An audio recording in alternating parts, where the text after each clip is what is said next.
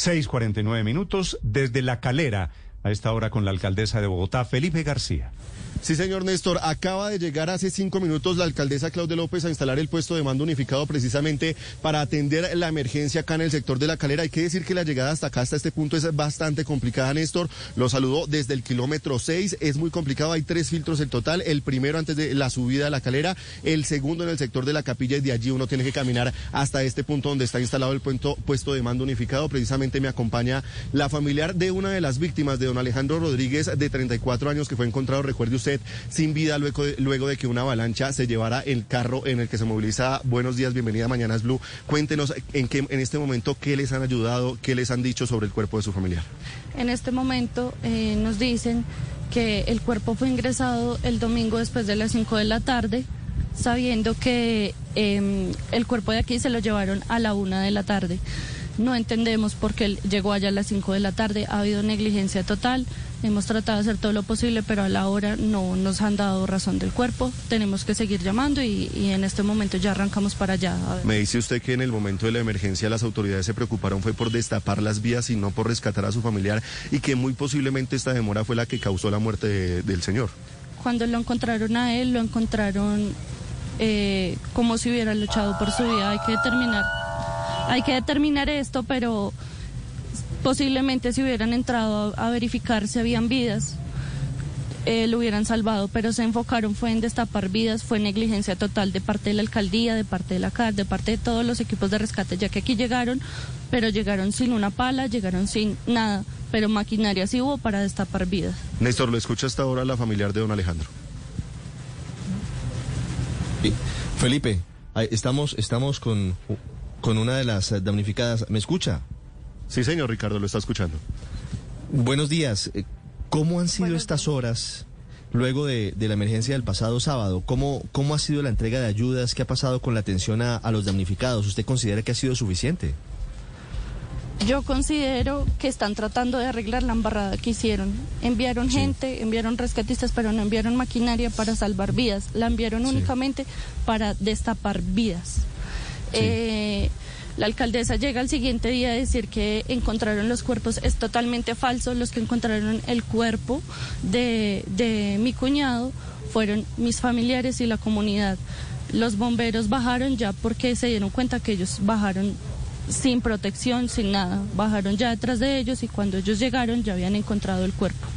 Sí, en ese momento pudo haberse dado una atención más ágil de las autoridades para haber rescatado con vida a esas personas, entre ellos. Sí, sí pudo. ¿Sí? ¿Se logró? ¿Se, ha, podido lograr?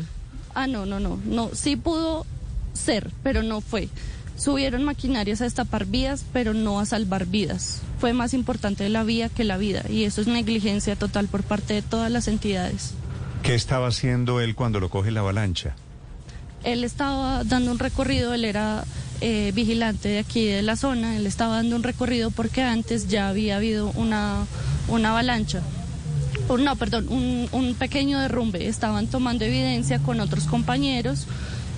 Eh, cuando escuchan que hay un ruido, tratan de correr. Cuando el tercer compañero se va a montar el carro, eh, ya la avalancha venía muy encima, él alcanza a correr, pero ellos no alcanzan a salir del carro, ni a avanzar, ni a retroceder, nada. Lo sorprendió totalmente. Sí, ¿Y, ¿Y, ese señor Javier Velilla era el compañero de turno de él? Sí, señor. ¿Ustedes lo conocían? Eh, él es esposo de una conocida de, la familia. Sí, ¿ustedes creen, doña Marinela, que hay posibilidades de encontrarlo a este señor Velilla con vida? Pues no quisiera decir nada, pero pero la ayuda, lo que sí quiero decir es que la ayuda llegó muy tarde. Si hubiera llegado antes, posiblemente los hubieran encontrado con vida. ¿Y usted, la ayuda llegó muy tarde. Ustedes, la familia, que son las víctimas, ¿por qué creen que la ayuda llegó tarde? Porque empezamos a, poner quejas de que no llegaba y el chisme se empezó a regar por todo lado, empezaron a, venir las entidades, eh, vi subir a Radio Caracol, la policía no dejaba subir eh, a la prensa eh, yo venía a pie porque la vía estaba cerrada aún y no dejaba subir a la prensa, no dejaba subir ningún vehículo que no fuera de emergencia, pero aún así la ayuda empezó, fue muy tarde. Sí, ¿y qué viene para ustedes, para las familias ahora, doña Marinela? es la verdad es un momento muy muy difícil para todos. Mi hermana queda con sus dos hijitos. Uy, Es muy complicado. entiendo, La entiendo. verdad. Doña Marinela, lo lamento mucho. Gracias. Eh, si les podemos ayudar en algo, Sí, queremos que, que, sea, que, que se haga saber que la ayuda nunca llegó y que es necesario que nos presten atención aquí a la UPZ 89, que dejen de decir que es de la calera, que es de Bogotá, que es de la calera, porque aquí los impuestos se le pagan a Bogotá, a la, a la, a la alcaldía Ah, de Bogotá se le paga todo a Bogotá. No tenemos ni siquiera un acueducto digno. Lo de los desbordamientos de, la- de las quebradas vienen hace muchos años, muchos años ya han habido eh, fuertes inundaciones y nunca han llegado aquí, nunca. mm, tiene toda la razón, porque ahora se están peloteando las responsabilidades para Sí. atender esta emergencia. Doña Marinela, un saludo para usted y para su familia. Los acompañamos en este momento. Muchas gracias.